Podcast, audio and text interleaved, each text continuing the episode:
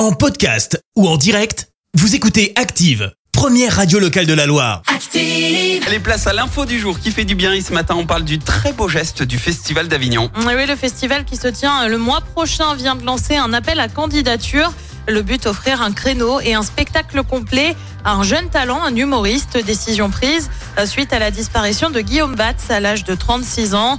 Il devait officier avec son spectacle lors du festival. Le directeur affirme avoir été sonné par l'événement, mais avoir décidé de ne pas laisser se rajouter du vide au vide et veut donner sa chance à un jeune humoriste.